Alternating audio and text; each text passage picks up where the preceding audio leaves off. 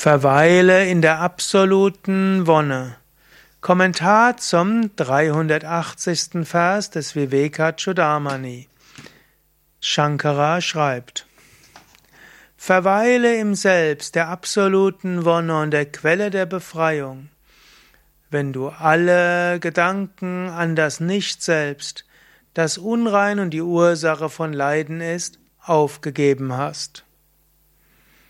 Verweile im Selbst. Immer wieder geh in das Selbst hinein.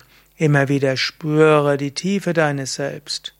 Und du kannst dir das immer wieder bewusst machen. Du kannst sagen, in der Tiefe meines Wesens bin ich Sein, Wissen und Glückseligkeit.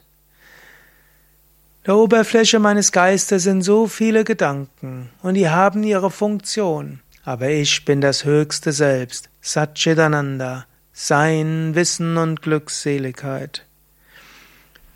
Überwinde die Gedanken an das Nicht-Selbst. Gib die Ursachen des Leidens auf.